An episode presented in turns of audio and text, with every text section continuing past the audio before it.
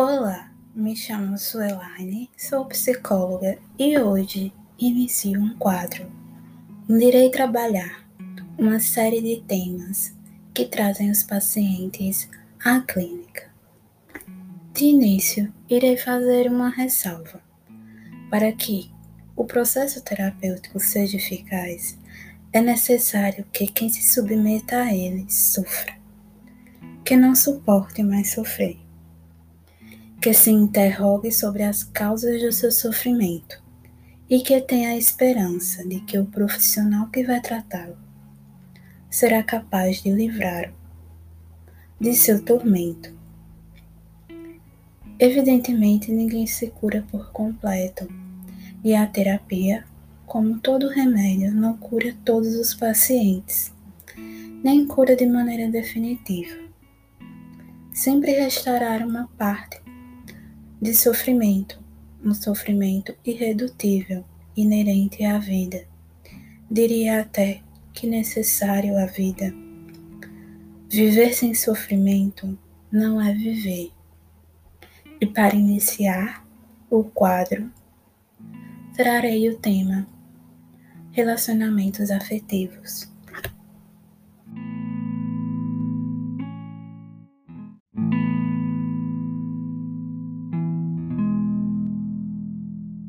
É sabido por todos que os relacionamentos amorosos têm um potencial enorme de mexer com nossas emoções e nos tirar do lugar da nossa zona de conforto. Eles podem nos levar a momentos de extrema felicidade, mas também a de profundas tristezas e marcas em nossas vidas. Quando os nossos relacionamentos findam, é que surgem ou deixam essas marcas desagradáveis que carregamos conosco. Se não forem bem trabalhadas, já que temos a tendência de ficar profundamente tristes e até deprimindo devido à situação de término. Em geral, todo o início de relação é algo satisfatório. Focamos no que há de bom em nosso companheiro. Entretanto, ao decorrer a união, a, a união, ajustes precisam ser feitos para a continuidade do romance. Isso porque somos seres únicos e temos personalidades diferentes. Nossas formas de ver, nossos gostos, que podem criar obstáculos para desenvolvimento e prosseguimento das nossas relações amorosas.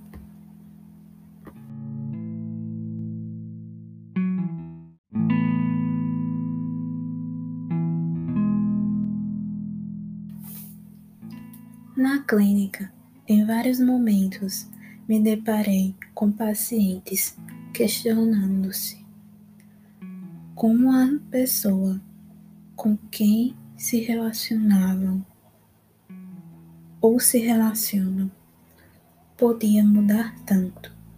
Mas o que deixo de pergunta é: você é o mesmo de um ano atrás? Ou tem os mesmos gostos da época em que estava na escola? Bem, acredito que não.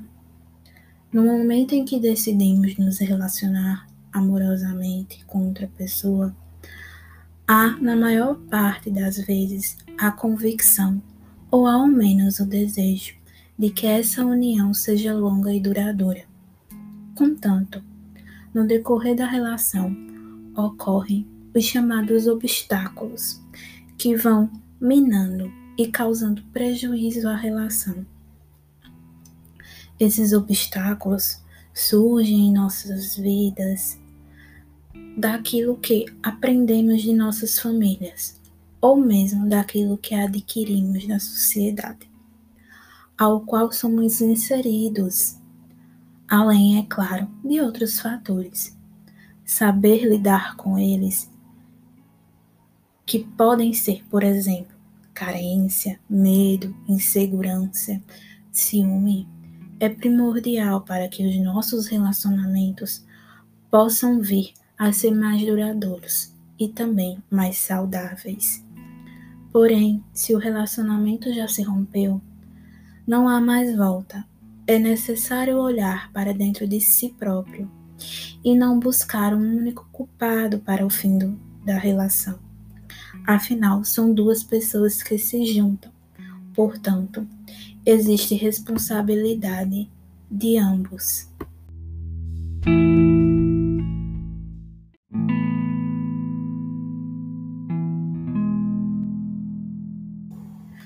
O que eu quero dizer como psicóloga é que os relacionamentos amorosos, afetivos, certamente mexem muito conosco, pois investimos nossas emoções, nos dedicamos. E quando uma relação não avança, ficamos frustrados. Entretanto, precisamos entender que somos seres únicos e que temos personalidades diferentes Somos indivíduos e, como tais, levamos características de nossa forma de ser para as relações. E algumas delas podem se tornar obstáculos para o bom desenvolvimento de qualquer união.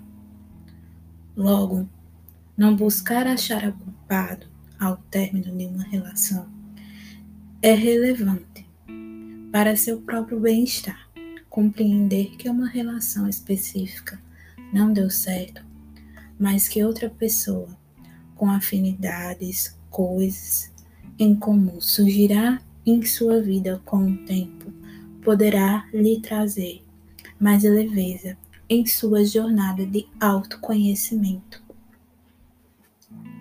Nessa jornada de busca de autoconhecimento, fazer uma profunda avaliação do quanto de fato você se conhece, o quanto você talvez se anule numa relação para satisfazer o outro, é algo que precisa ser refletido e é algo que é necessário coragem para se fazer.